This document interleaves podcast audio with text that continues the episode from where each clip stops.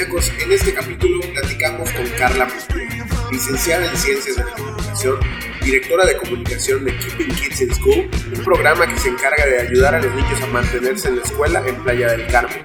Ha sido fotógrafa y colaboradora de National Geographic y es coordinadora de un programa de limpieza de playas en México. Carla es una persona que valora, cuida y protege al planeta y nos ayuda a nosotros los demás a que cambiemos nuestros hábitos de consumo.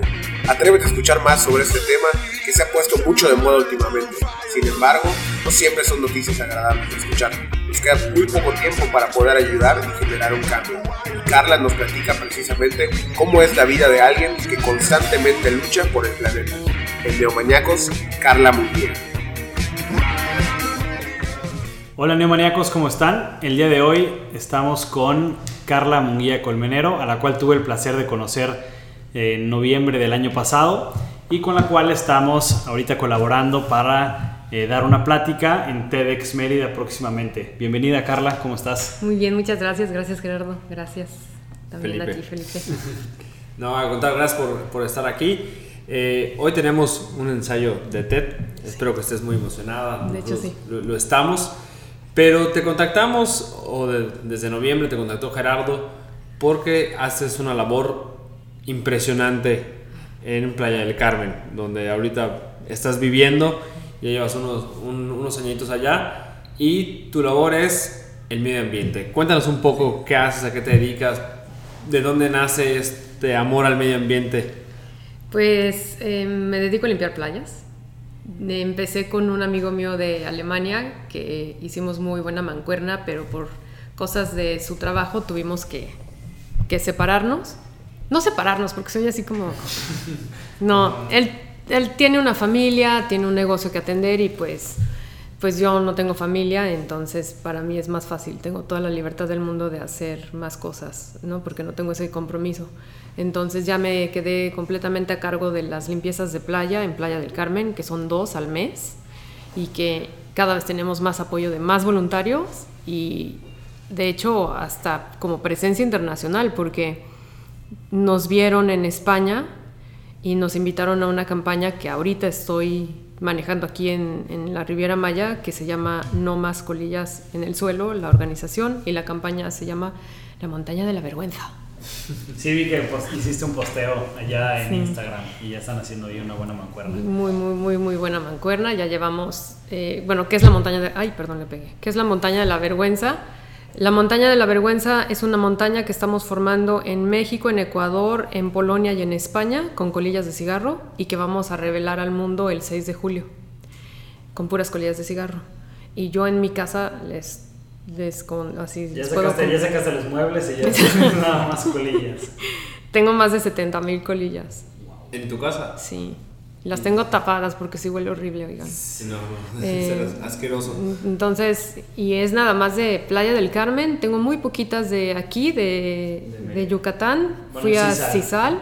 Me llevé unos dos, tres botecitos como de 500 mililitros, no menos, como de 250 mililitros. Y también tengo de Cozumel. Y pues quiero ver si también me llevo de Mérida ahorita que estoy aquí. Porque sí, o sea, hoy que llegué y me bajé del autobús, lo primero que me recibieron fue así, colillas de cigarro en el suelo. Oye, ¿y de dónde nace este amor al, al medio ambiente? O sea, ya empezaste con, una, con un amigo, pero ¿de dónde siempre ha sido así? ¿Desde, desde niña? O, o más- Eh, o- o también para ir un poquito más a fondo, ¿quién es Carla Munguía? Porque, eh, digo, tienes una página web donde ahí viene mucha, mucha información, pero cuando nos conocimos en noviembre estuvimos platicando un montón, una plática eh, que se me hizo extraordinaria y de la cual pues sacamos varias ideas también para una plática TED. Eh, pero también has- tienes un, un antepasado en National Geographic como, como camarógrafa, tuviste una historia en, en un documental ahí muy, muy, muy bueno. Eh, ahorita lo que estás haciendo con eh, la limpieza de playas, la mancuerna con For Ocean y todo. Cuéntanos un poquito más. eh, ¿Qué hacías? ¿Quién es Carla Munguía? Eh, todo. ¿Cuánto dura el programa? Bueno, es que hoy lo estaba pensando porque me hacen mucho esa pregunta. ¿Cuándo, ¿Cuándo hice consciente mi pasión por el cuidado al medio ambiente y el planeta? Y lo hice consciente a los 10 años. Pero sí es algo con lo que nací. La primera vez en mi vida que fui reportada al director de, de la escuela primaria, teniendo yo seis años, fue porque insulté a un compañero mío que no dejaba de maltratar un árbol. Adrián, deja de maltratar el árbol. No. Y lo sacudía y lo sacudía y le arrancaba hojas y le arrancaba ramas.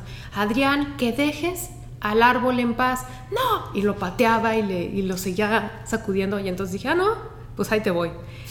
Pi, pi, pi, pi. Y eh, le grité todas las groserías que pues yo escuchaba, ¿no? Eh, De los adultos. burro, baboso. Ay, contigo, de veras. y, y pues no me había dado cuenta que estaban todas las maestras atrás de mí. Y pues ya cuando acabé el repertorio, Carla, ven, acompáñanos. Y yo, ok. Y ya fui toda feliz. Y pues ya le hablaron a mi mamá, que era maestra de esta escuela. Ven a la oficina del director porque tu hija acaba de insultar a Adrián porque Adrián no dejaba de maltratar el árbol, ¿no? Entonces esa fue la primera vez que me fui castigada en la escuela. Tenía yo seis años. Y luego ya lo hice consciente a los 10 en un parque de diversiones donde te cuentan y te narran la historia de la evolución del ser humano en el planeta y al final te ponen viviendo en el espacio. Y yo vi a esta familia flotando, agarrada de las manos en una nave espacial y me puse a llorar. Entonces me tuvieron que sacar de la atracción y se me apestó el resto del día porque esa imagen me cambió la vida. Dije, no, no, yo no voy a permitir que vivamos en el espacio. O sea, ¿qué le vamos a hacer al planeta que vamos a vivir en el espacio? Y a los 15 fue cuando ya dije, ahora sí, definitivamente no voy a tener hijos. Me voy a dedicar 100% al planeta. Como una monja se dedica a Dios, ¿no? Yo me voy a dedicar al planeta. Y pues sí, nadie me creía, todo me, todo me decía, ay, sí, te vas a enamorar y te ey, no, es que no, no, tengo 41 años y ¿Qué- sigo qué- convencida. ¿Qué te decían tus papás? A los 15 años. Eso dices ahorita, no sabes lo que dices, estás muy joven, para yo, no, es que Deja es en que lleguen serio. los 30, vas Deja que llegues a los 30, tú- entonces como, porque la sociedad te, te empieza a meter ideas en la cabeza también, ¿no?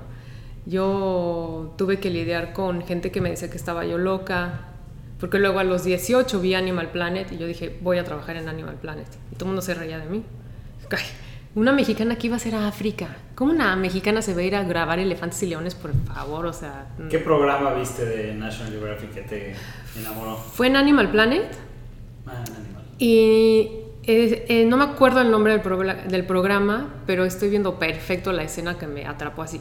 Era, era una chita que estaba corriendo detrás de un bebé impala. El impala, digo, ahorita ya sé porque se vivía allá, pero en ese momento yo decía que qué bonita criaturita, pero no sabía ni qué era. Eh, es- eres un antílope, de los muchos antílopes que hay en África.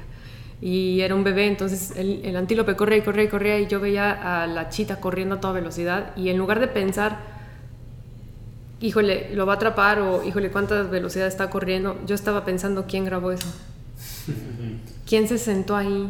¿Quién es? ¿Es ¿Quién mujer? capturó ese momento? ¿Es hombre? ¿Estuvo días, horas, meses, años esperando esta toma? No deben de estar. Oye, ¿y cómo llegaste a Animal Planet?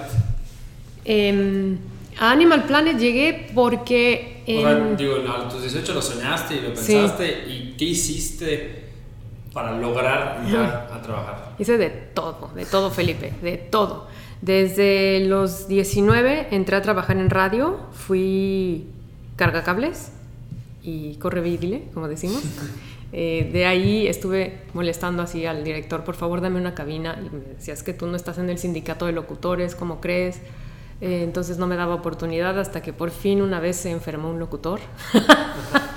y gracias a que se enfermó un locutor me dieron cabina y pues ya desde ahí empecé a ser locutora. Luego produje dos programas que yo escribía y conducía y, eh, y que me patrocinaba una refresquera que ahorita ya no digo el nombre porque ahora que soy ambientalista ya estoy completamente en contra de ellos.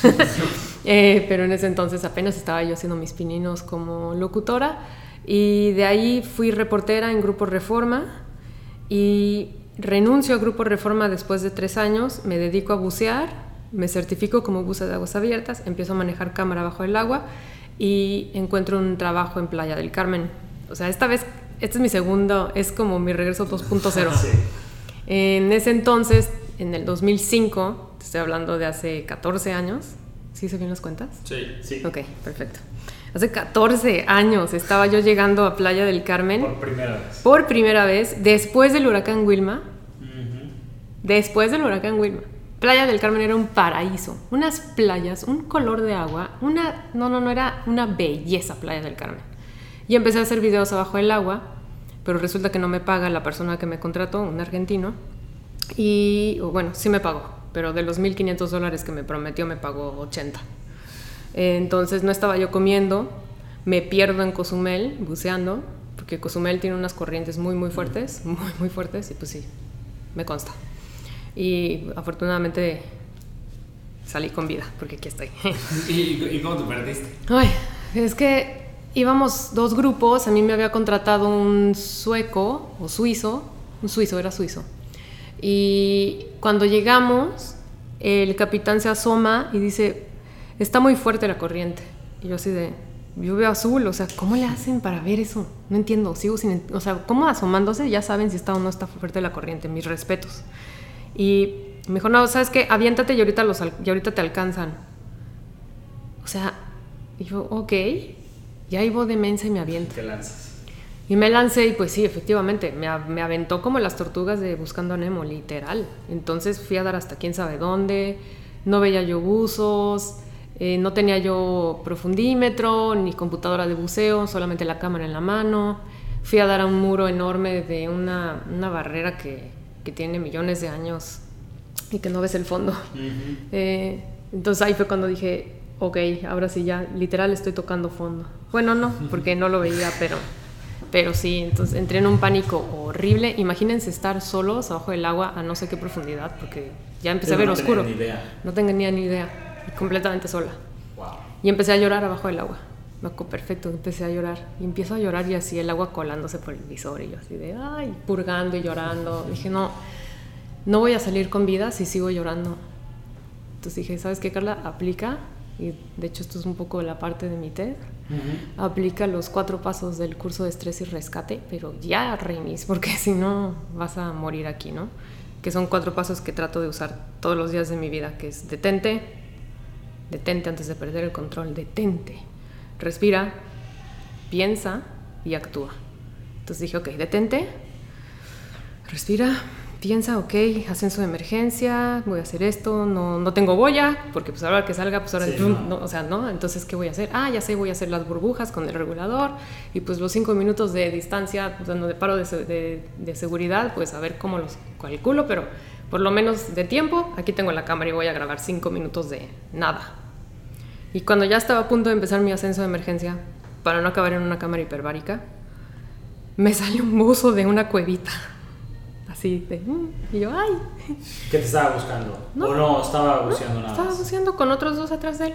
Pero así de la nada, se los juro, aparece el buzo. Y yo así como, haz como que estás grabando, ¿no? Ya sabes. haz como que estás ocupada aquí al bajo del mar. Disimula, estás ocupadísima. estás grabando aquí al pez perico. Y y se me queda viendo y pues no hablas abajo del mar, ¿no? Y me empieza a preguntar, ¿qué estás haciendo aquí? Y yo, pues es que me perdí. ¿Cómo que te perdiste? A ver, ¿cuánto aire traes? No, pues tanto. Ah, ¿estás bien? Y yo, sí, estoy bien. A ver, ven. Y ya me revisó todo el equipo, me vio a los ojos. ¿Seguro estás bien? Y yo, ay, por supuesto, ¿no? Dos segundos antes estaba yo con las lágrimas, pero... Y me dice, oye, pues, ¿qué onda? ¿Te vienes conmigo o qué? Y yo, no, pues claro, va, ¿no? me parece buena idea te acepto la invitación. Me iba a quedar un ratito más, pero pues ya yo creo que aprovecho el rey. Ya se fue el pesperico, pues yo creo que ya, ya acabé, aquí ya acabé, ¿no? Y pues bueno, salí con él y, y, ese fue el momento en el que yo dije, ok, no estoy, no estoy bien, no estoy ganando dinero, estoy arriesgando mi vida todos los días.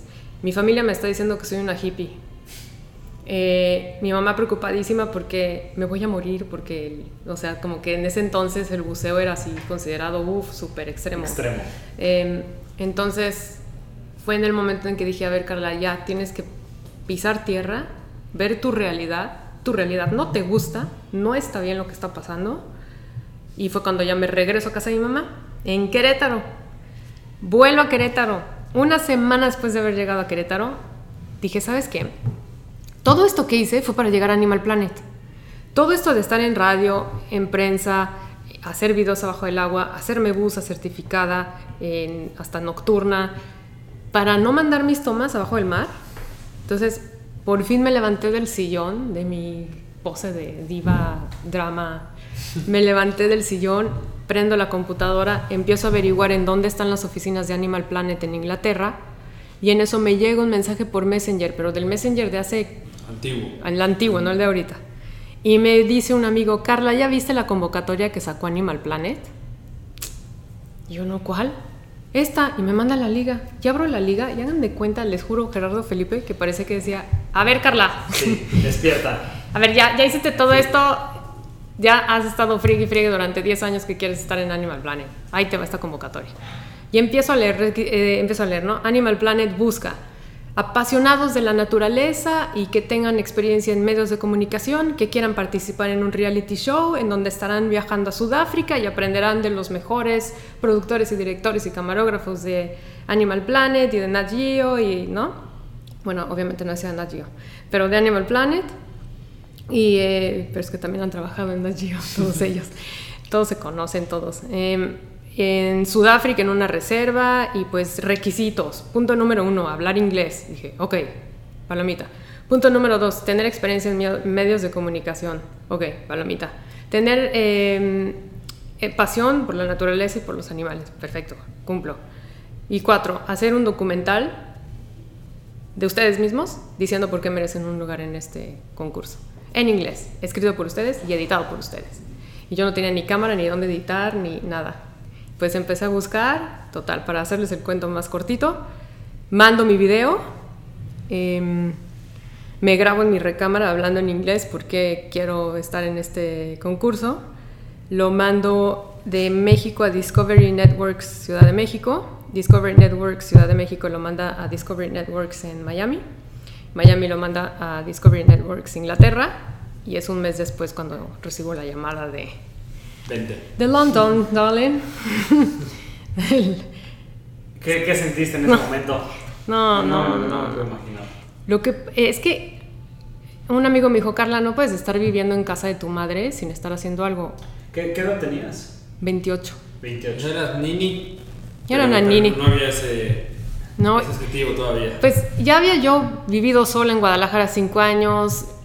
Ya había estado en Playa del Carmen, nada más estuve dos meses entonces, para mí, regresar a casa de mi mamá implicó como sentirme una loser, ya sabes, porque siempre he sido bien independiente, bien como mi mamá me creó para ser una mujer independiente, entonces para mí regresar a los 28 con mi mamá a vivir, o sea, loser, so, entonces y después, Y después te eh, sales, sales elegida estaba yo trabajando en una empresa alemana que hace piezas para lavadoras. Ok.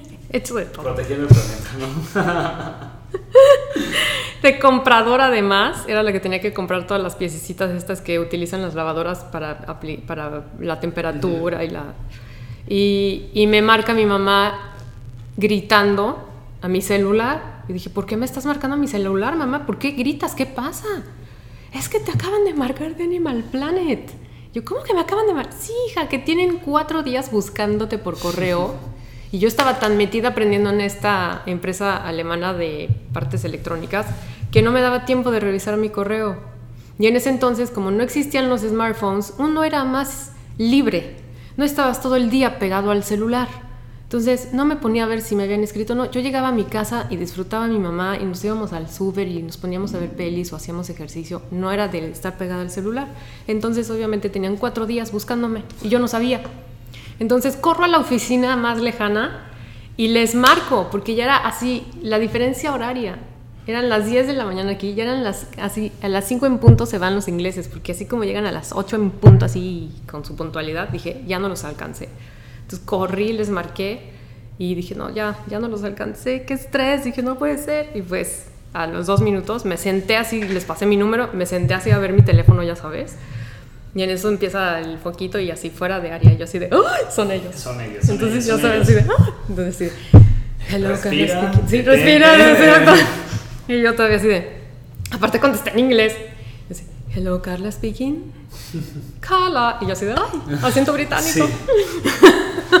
Entonces ya te podemos hacer unas preguntas. Total que me hicieron unas preguntas. Eso fue un viernes y el lunes recibo correo de Carla. Felicidades, ganaste. Eh, tú y, bueno, otras cinco personas del planeta van a volar a Sudáfrica. En breve te vamos a explicar qué tienes que hacer. los requisitos de tu vestimenta, la visa, las vacunas. Eh, y, y pues yo leí el correo y dije, ay, claro que no gané. O sea, por supuesto que no gané. Es de estos correos falsos que te llegan de Dije, una cuenta que se- se te acaban de equivocaron. te, acaban de, te acaban de regalar un millón de dólares, nada más No. tienes que darles unos datos. Sí, no, yo dije, no, no es cierto, o sea, no es cierto, porque cuando le platicaba yo a la gente, apliqué un concurso en Animal Planet, todo el mundo se reía de mí. Claro que no vas a ganar. ¿Cómo crees que vas a ganar? Estás loca, ahí vas otra vez, como lo que te pasó en Playa del Carmen, ahora te quieres ir hasta el otro lado del planeta, que no aprendiste la lección. Sí. Entonces empiezan a meterte estas ideas en la cabeza, la gente que te rodea, y dices, claro, tienen toda la razón. ¿Cómo se me ocurre aplicar un concurso internacional que sacó Animal Planet en su canal? Y yo trabajando en una empresa para lavadoras. Entonces, claro que no me van a aceptar, o- o por supuesto. Entonces, no me la creí porque dije, no, se equivocaron de persona. Y, y cuando llegas a, a Sudáfrica, digo, pasas, pasas todo esto, te, te sorprendes, eh, el choque, el- el- la emoción, eh, ¿qué llegas a hacer a Sudáfrica? ¿Cuál era tu, tu rol? ¿Qué tenías que hacer? Eh, eh, fuimos seis personas del, del planeta, fui la única representante de American ir. El canal recibió 34 mil solicitudes. 34 mil, Sí. eligieron 6. Sí, Wow. y entre esas seis yo, y fui la única del continente americano. El- los otros cinco eran Julia de Dinamarca, Brian de Inglaterra, Aaron de Australia, Jean Pinley de Singapur y el otro chico de la India que no me acuerdo, Mayur de la India. Y nuestra, nuestra participación era como un reality show, como docu-reality show, pero no te, no te imagines el reality show de Keeping Up with the Kardashians, o Sí, sea, no. un Big Brother. No, no, no. Un no, Big no. Brother en no, no, no, no, no, no, no. Era, a ver, chavos, les vamos a enseñar cómo hay que acercarse a las jirafas y cómo grabar una jirafa. ¿Cómo grabas una jirafa? A ver, dime. Es el, el mamífero más alto del planeta.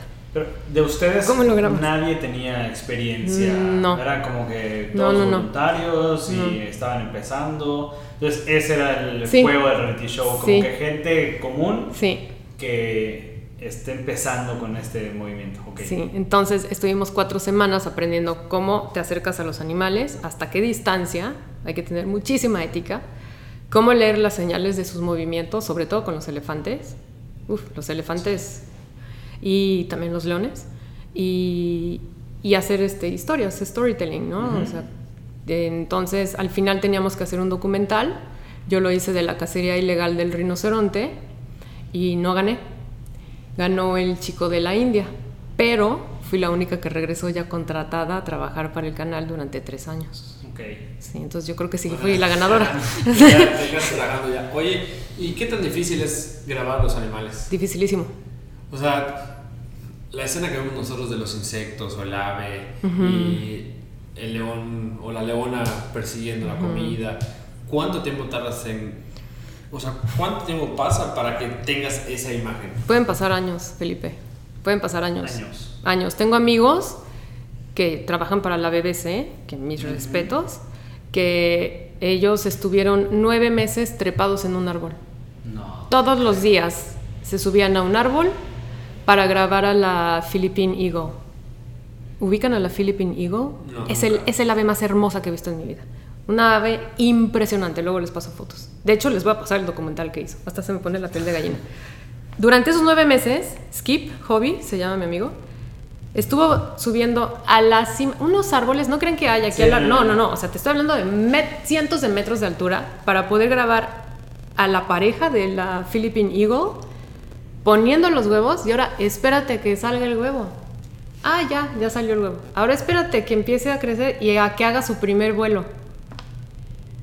Nueve meses, una rutina diaria. O sea, esos videos, o sea, por ejemplo, el, el video que te cautivó a ti de Animal Planet, que era de este antílope, ¿no? O de Sí, este- un impala. Un, un chita persiguiendo un, Una impala, sí. O sea, pudiera haber pasado Sí, yo estuve tres años, tres años viviendo en una reserva. No es como que ay, me iba a la ciudad, a Johannesburgo y... re- No, o sea, ¿Cómo se llamaba la, bueno, ¿cómo Shamwari. se llama la, la reserva? Shamwari Game Reserve. Ok. Shamwari ¿Y qué, qué es lo más atractivo de la reserva? O sea, por- o sea, ¿es, es, es un atractivo turístico? Sí, Ok. Tiene como hotelitos sustentables adentro de la reserva que es de más de 30 mil hectáreas. Es un, una- una- un- un terreno muy, muy grande. Y ahí están los leones, las jirafas, eh, los rinocerontes. Y durante esos tres años que estuve viviendo ahí, las 24 horas, o sea, yo no salía más que una vez al mes a mis compras y no había calles, no había, o sea, yo un día salí de mi casa para ir con una amiga a cenar a su casita y no pude salir porque estaban todos los elefantes afuera de mi casa. Entonces así de, Cristín, no puedo salir, tengo visitas. sí, o sea, no puedo salir, están los elefantes aquí afuera. Tengo, Entonces, tengo unas visitas. o el león. Y en esos tres años, y de hecho estuve, hubo un programa de monitoreo de una familia de leones, los estuvimos siguiendo semanas y nunca los vimos cazar. ¿No? No, no, no será Tan- verlos, Los escuchas, verlos. los escuchas. Ah, porque son buenísimos para cazar los leones, ¿no? Entonces, escuchabas los gritos del jabalí, por ejemplo, y pues no puedes intervenir. O sea, tú como documentalista no puedes, no puedes llegar y, ay, no, espérate, espérate, león, no. Luces. Y entonces, no, no, las luces dan desventaja a ambos. El león, si lo lampareas, ya no ve a la presa. Y a la presa, si la lampareas, ya no ve a la- al, al- Al león, sí. al león. Entonces, completamente unethical, ¿cómo se dice? Poco ético intervenir. Entonces tienes que dejar que la naturaleza tome su curso en esos casos. Y sí me tocó mucho verlos correr, ¡fum! a todos, pero pues al- no, no, no, no los alcanzas. Y Oye, ¿cuál eh, fue tu mayor aprendizaje en esos tres años? Eh, de convivir tanto con la naturaleza, de grabar, de ser una reserva natural apartada de la civilización. Aprendí muchísimas cosas, Felipe. Pero lo que más aprendí es que soy una mujer que sabe vivir con lo más básico. Y Bueno, sí me consta. Este, hoy llegó Carla de Playa del Carmen, llegó literal con una mochila y yo pensé que iba Me dice, ahorita me bajo. Bueno, todavía va a faltar que llegue, baje su maleta y literal una mochila. Una backpack. un backpack. Vámonos. Y yo, ah, sí, aquí tengo mi todo. Ah, ok. Pues vámonos. Entonces, sí, sí, me, me queda claro. Gran aprendizaje. y, y, este, y lo que más miedo me dio en África, y muchos niños me lo preguntan cuando doy conferencias, porque desde hace nueve meses doy conferencias con niños, me preguntan a qué, a qué animal le tienes miedo y qué fue lo que más miedo te dio en África. Y les respondo, el animal que más miedo me da es el ser humano, porque sí somos un animal, y a lo que más miedo le tuve fue a estar sola conmigo misma todas esas horas, todas esas semanas sentada en un jeep esperando a que hicieran algo los leones. ¿Qué haces contigo Sí. tanto tiempo? Yo decía, es que me voy a caer gordísimo. bueno, tú estabas en un jeep. Estos que nos comentas estaban encima de un árbol. Sí, solos. Exacto. o sea, imagínate. O sea, estás literal, solo. completa, absoluta soledad, en un silencio absoluto. Me tocó varias veces ver cómo amanecía, atardecía y anochecía. Se los juro, veía pasar los satélites. Hay una claridad de cielo, aparte es el hemisferio sur. Entonces me tocaba ver la, la constelación de Escorpión entrar perfecto y avanzar. No saben, la cantidad de, de estrellas fugaces que contaba en las noches eran más de 50, así, fum, fum, fum, las veía. Y de repente, obviamente no estaba yo 100% sola, porque no voy a estar en medio de la nada con leones a Sí. 20 metros de mí, en, en una maleza metidos, y yo ahí Sí. Tenía mi guardabosques conmigo, armado por si cualquier cosa. Pero pues ellos andan en sus rollos y, y sí platicas, pero pues Pero ellos, su trabajo es cuidarte, pero tu sí, trabajo es mi- también es estar pendiente. no puedo estar papaloteando con el, con el ranger, ¿no? Entonces, eh, me acuerdo que, que le digo, ¿qué es eso? ¿Qué es eso en el cielo? Me dice, ay, son los, son los satélites, Carla. Yo, no es cierto que son los satélites. Se ven los satélites. Y ahora que estoy viendo, bueno, ya me la acabé la serie de One Strange Rock. Sí, sale una escena donde los papás de una de las astronautas que está en la estación espacial la ven pasar, ven pasar la, la estación, pas- la estación espacial. Es el documental que me dijiste de. que narra Will Smith. Sí. Sí, ok. Sí, en el que salgo. En el que sales. Tres minutos, pero salgo. Pero sales. Oye, ¿Y, y, y cómo se saliste en ese documental? estoy en. Bueno, eh, me escribieron porque yo trabajaba para el Museo Subacuático de Arte en Cancún. Y escribieron cuando recién empecé. Ahorita ya no trabajo ahí, ya me dedico a la educación pública en Playa del Carmen. Estuve un par de años en, en Musa y nos escribieron porque querían hacer algo con el, unas tomas en Musa. Pasó un año y pues cambiaron la propuesta y resultó que ahora me querían a mí, buceando en Musa de noche y hablando de los corales y de los arrecifes para una serie para Nagio. Dije, ay, padrísimo, obvio. Y, y pues a los mm, casi al año me vuelven a escribir para pedirme que, que grabara unas cuan- unos cuantos pequeños cambios en el guion. Y cuando me mandaron el guion y ya lo imprimí y voy viendo que antes de mí habla Will Smith, yo así de, ok, ok, Carla, no preguntes si es Will Smith el actor, tú haz tu chamba y mándaselos. Y aguántate las ganas. y, y pues sí, cuando me mandaron el trailer de que ya... ¿Dónde está el, el Ya está en? Netflix. Netflix. Ya está ¿Cómo en se Netflix. llama? One Strange Rock, One Strange. una roca extraña. ¿Cuántos capítulos son? Son 10. Son 10. Son 10 episodios. ¿Y tú estás en el? Sexto. el sexto. ¿Acerca de qué es en general? el- Hijo, es, mira, yo soy súper, súper, súper, súper fan de la BBC. Amo con todo mi corazón a Sir David Attenborough, pero he de decirles que yo creo que es el mejor documental que he visto.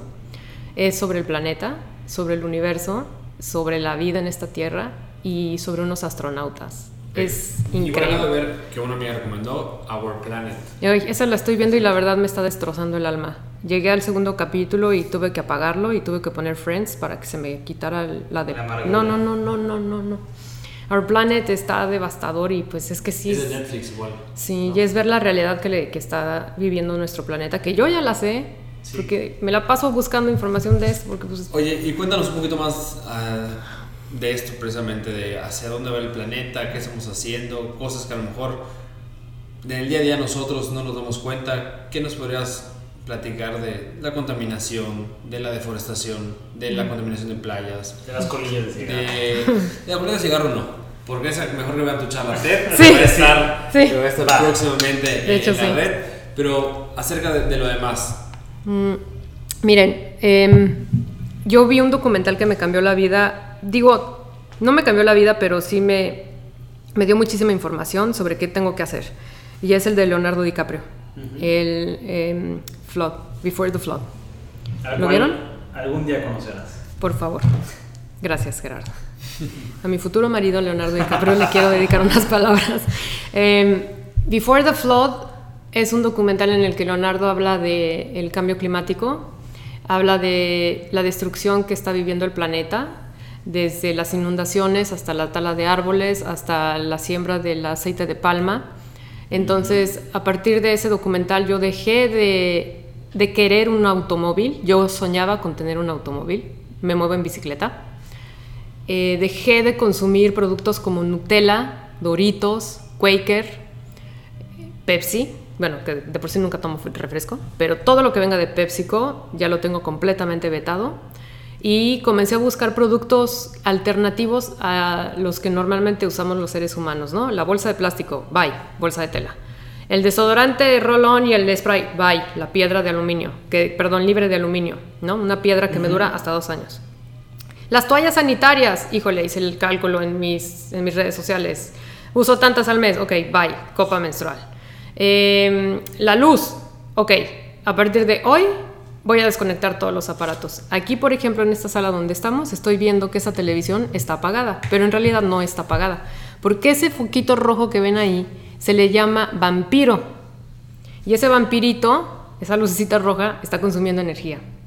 Entonces, en cuanto yo empecé a desconectar todos los aparatos en mi casa, no solamente estoy generando una ventaja para el, para el planeta, sino también para mi bolsillo. Vivo en Playa del Carmen, pago 47 pesos al mes de luz. Tengo amigos que pagan 7 mil pesos. ¿Cómo pagas 47 pesos? Porque desconecto todo. Todo. Wow. Desconecto todo, menos el refri, y no utilizo el aire acondicionado. Abro las ventanas todo el santo día para que esté fresco, para que circule el aire, y en las noches nada más tengo mi ventiladorcito del techo y con eso es suficiente. Bueno, aquí en Mérida sí sería un poco más complicado. Ya sé, ya sé. Aquí, eh, Sí, por- aquí por sí. más que lo intentemos, Ya lo sé. Llega mi ventana abierta y toda mi casa, Y- llega la noche y es un poco complicado. Y bueno, la ropa. Los textiles es uno de los residuos que más producimos los seres humanos en conjunto con los electrónicos. No me interesa en absoluto usar la ropa de moda ¿Me queda? Ok, ¿me va a durar? Perfecto. Soy, no saben lo que me choca ir de compras. Me pone de muy mal humor ir de compras. Probarme y ver y este, no, no me gusta para nada. O sea, tengo un amigo que dice que, estoy, que soy rarísima. y les juro, o sea, eh, tengo ropa de hace más de 10 años, que afortunadamente todavía me queda, y, y en los electrónicos, ¿no? ay, ya salió una nueva versión del teléfono tal, y ahí van y hacen filas días, y acampan para sacar, para sacar su celular. ¿Y qué van a hacer con el anterior? ¿Pero por qué lo quieres? Ah, es que es el nuevo. Pero funciona el que tienes. ¿Por qué quieres otro? Hay gente, empresas, que llenan contenedores y los lanzan al mar, al fondo del mar. Y lo sé porque trabajé en una empresa de reciclaje de electrónicos un año en Querétaro. Y luego hay otras que mandan estos aparatos a África, donde los niños los desmantelan para sacarle la plata, el cobre, los, los, este, los, metales, los metales. Eh, o sea, pero y, no me imagino que está prohibidísimo al mar, meter tirados al mar. Sí. pero los avientan. Los avientan. Y está prohibidísimo incinerarlos, los incineran en África. Entonces, todo este tipo de cosas, o sea, de este celular tengo con él como tres años y salen nuevos y, ay, pero ¿por qué no tienes el más grande que no sé qué, no sé qué? Pues me entran y me salen llamadas, ¿para qué quiero otro? Entonces, si empezamos a cambiar nuestros hábitos de consumo, que creo que es lo que está haciendo que el planeta esté sufriendo tanto. Por ejemplo, para una persona promedio, ¿qué le recomendarías que... O sea, difícilmente puedes adoptar esos cambios drásticamente a tu vida. Creo que es... Llevamos 20, 30, 40 años viviendo de, una, de un estilo, teniendo un estilo de vida, pero ¿qué le podrías recomendar para que poco a poco pues vaya teniendo más conciencia, vaya procurando más el medio ambiente? Eh, ¿Qué podría ser? Pues que vayan pasito a pasito. Yo así empecé. Yo empecé, ok, la bolsa de tela. Ah, ahora el shampoo. Tengo un shampoo que es una barra. Ay, ya no estoy consumiendo este... Eh, botes. Botes. Qué bien, muy bien. Otra, las canas.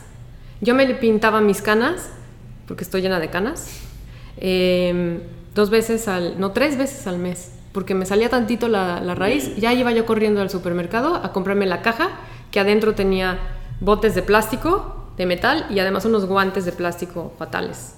Y ahí estaba Carla Munguía, la ambientalista, haciendo esto, ¿no? Y un día dije, qué incongruente y qué hipócrita soy. En este instante me dejó de pintar las canas uy, la gente es que te ves más grande, es que te ves desarreglada, es que esto y lo otro. Dije, ¿sabes qué? No me importa. ¿Estoy haciendo más por el planeta por pintarme las canas? No.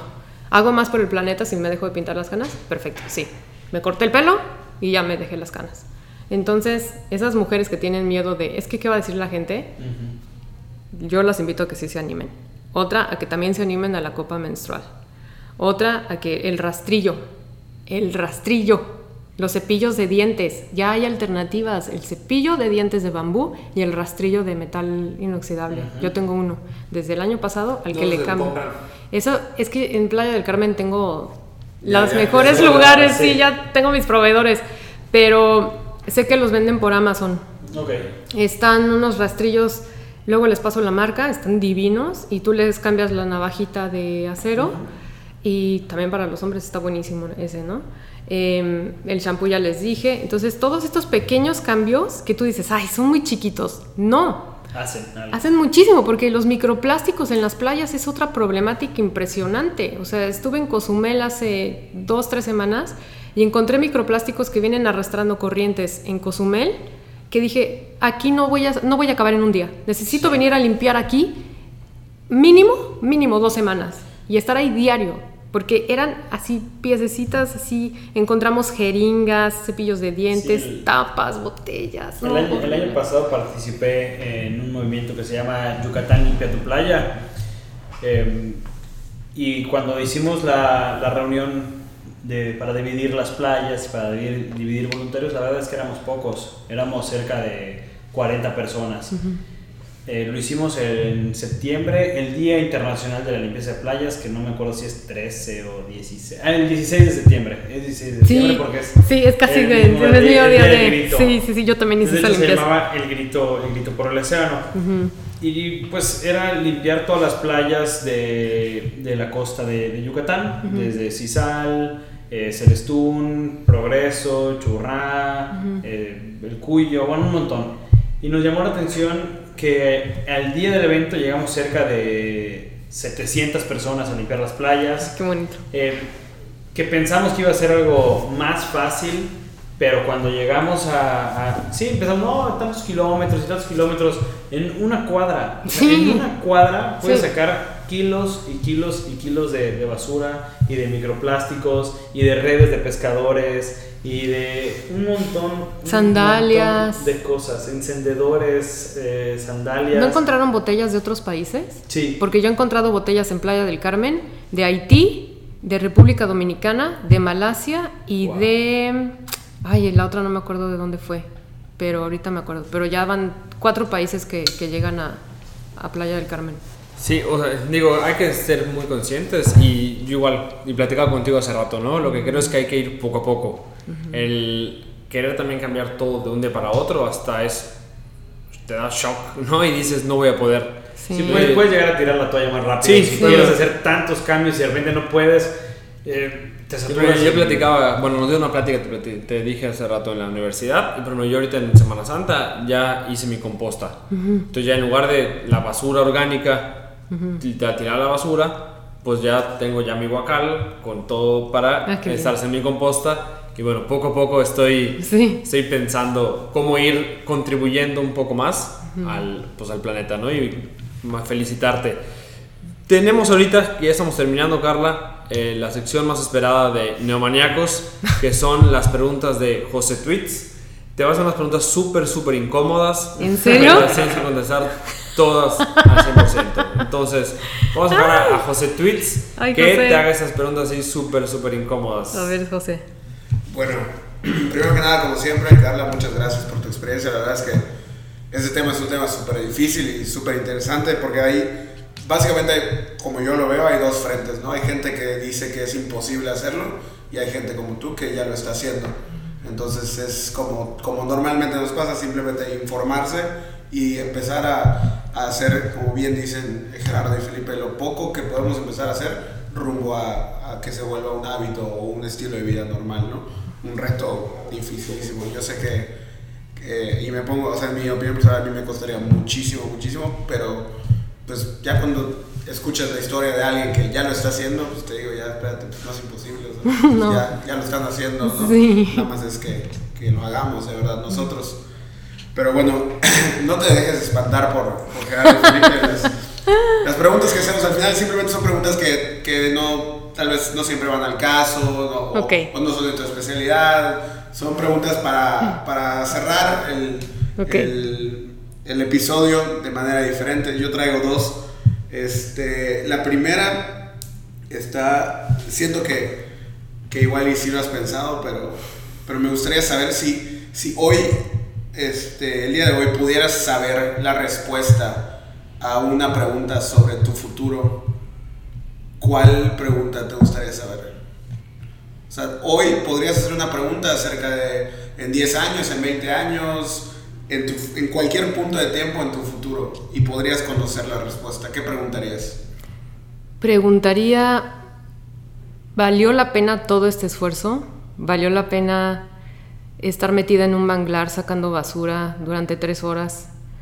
Sí vi el cambio, sí impacté a los niños, de los jóvenes, sí cambié hábitos de los, de los adultos. Eso me encantaría saber, si valió la pena todo este esfuerzo, porque no paro.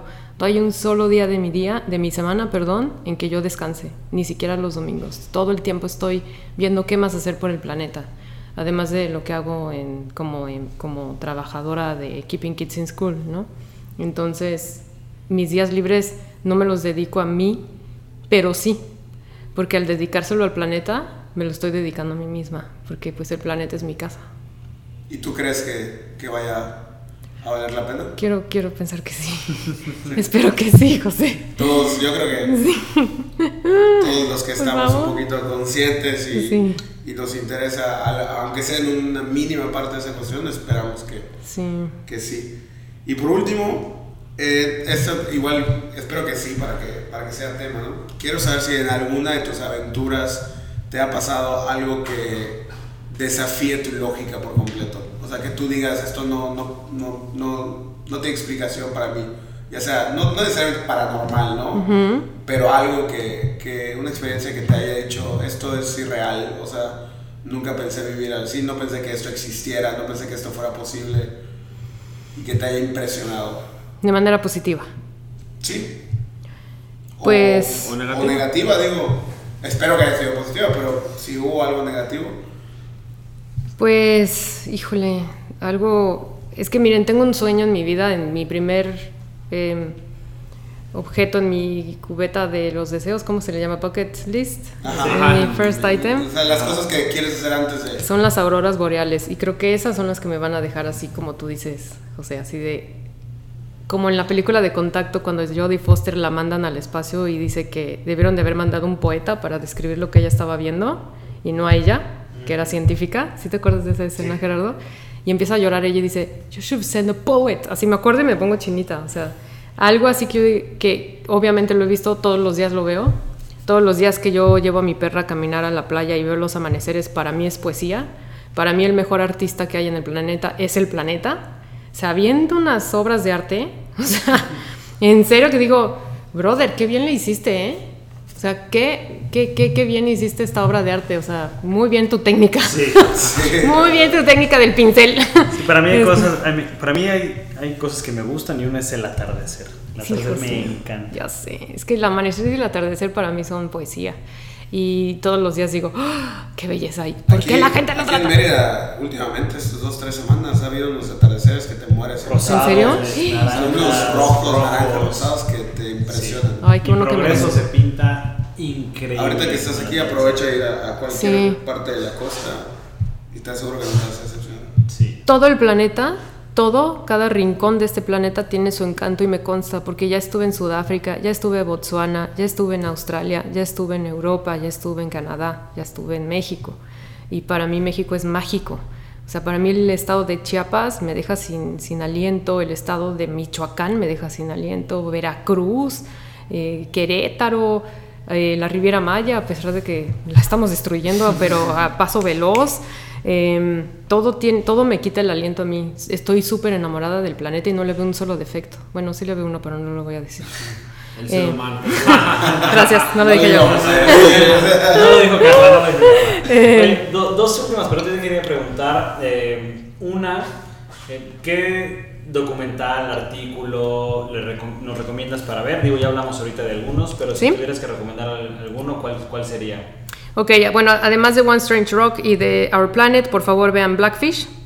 Estoy harta de la industria de los delfinarios y de la explotación de mamíferos marinos en el planeta. Vean también The Cove, mismo tema, estoy muy en contra de esto. The Cove se escribe C-O-V-E.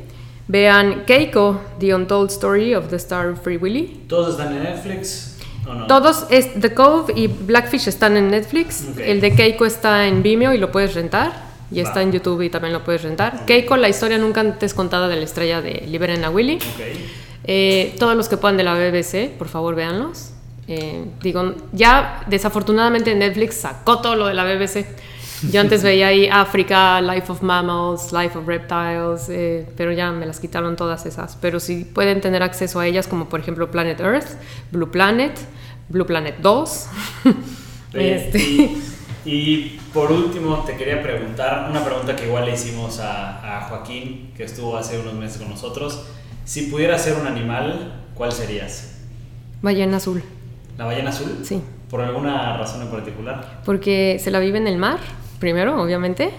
Y, y dos, porque es una, es una ballena que nunca he visto y que creo que nunca veré. No porque sea yo negativa, pero es muy difícil de ver a la ballena azul en los términos que yo la quiero ver. Yo la quiero ver abajo del agua y quiero que pase por encima de mí porque es el mamífero más grande que ha existido en el planeta. Su corazón mide lo que mide un bocho. Podríamos nosotros, nosotros podríamos nadar en sus arterias. Y la extensión de su cola es la de la, la extensión de una avioneta. Sí. Yo creo que son ese tipo de cosas que nosotros no dimensionamos. No. Imagínense ver Nunca. eso abajo. Y bueno, soy súper fan de los lobos. Desde niña yo decía es que yo soy un lobo gris. Y miren, ya soy un lobo No, gris. pero, o sea, porque tú, por ejemplo, ahorita tú dijiste, quiero que una ballena azul nade sobre mí. Y yo pensé, ah, qué loco, estaría, estaría muy chido, ¿no? Y luego dijiste, su corazón, mira el tamaño de un bocho. Y yo, no, o sea, espérate, o sea, eso es lo que quieres que nade encima. Sí. Mm, Está, está es muy, el, muy es el ser vivo que más grande que ha vivido en el planeta. Ever. Así. El más grande. Ningún dinosaurio es, es más grande que esa ballena. Y vive, y vive, existe, está en nuestro planeta. ¿En- Es- en dónde llega, en Baja California. Me han dicho que las puedo ir a ver a Loreto, pero es que yo las quiero ver abajo del mar. Yo quiero escuchar sus cantos abajo del mar y que vibre. Hay gente que me ha dicho que han escuchado a las jorobadas, que son mucho más chiquitas que no las han visto, pero que con el canto, abajo del agua, vibra todo el cuerpo de, la, de los buzos, de, de los cantos, de... "Uh", sí. Sí, I know. Eso, eso quiero. Sí. Estamos viendo unas fotos del tamaño de la, de la ballena azul, es impresionante. Más Sí. grande que un trailer. Más grande que un tráiler, claro. Pues imagínense, su corazón es del tamaño de un bocho. Sí, Yo, yo quiero también agradecerte, Carla, por este tiempo, por platicar con nosotros. Desde que te conocí en noviembre, pues ha sido un placer compartir estos meses preparando la plática TED. Y Ay, creo sí. que después de la plática TED tendremos una larga amistad. Ya sé. Eh, les recomiendo a todos que sigan a Carla en sus redes, en sus redes sociales porque está haciendo cosas increíbles, eh, limpiando playas cada dos semanas, Sí. cada dos fines de semana. Sí, menos Eh, este mes porque me voy a enfocar en TED. En TED. Este va a ser una, una vez nada más. Entonces, para todos los que igual estén interesados en la limpieza de playas, pues que se sumen, que, que le den like a la página de Instagram y de Facebook de Carla Munguía Colmenero. En, en Facebook y en Instagram estás como En ambos, Car de Carla con K, Moon de Munguía y Col de Colmenero. Carmen Col. Carmen Col. Súper. Eh, y, que, y que se sumen a todo este movimiento que está haciendo Carla, a todos los que viven en playa, pues que, que le den like. Sí, muchas gracias chicos, un honor estar con ustedes. Y no saben, me- ustedes están cumpliendo uno de mis grandes sueños, que es estar en TED. Me he postulado tres veces. Me postulé en el de la Ciudad de México, luego en el de Kids para contarles la historia de un elefante y un borrego que cuida en África y de su amistad. Y luego me postulé al de Cancún y en los tres me rechazaron.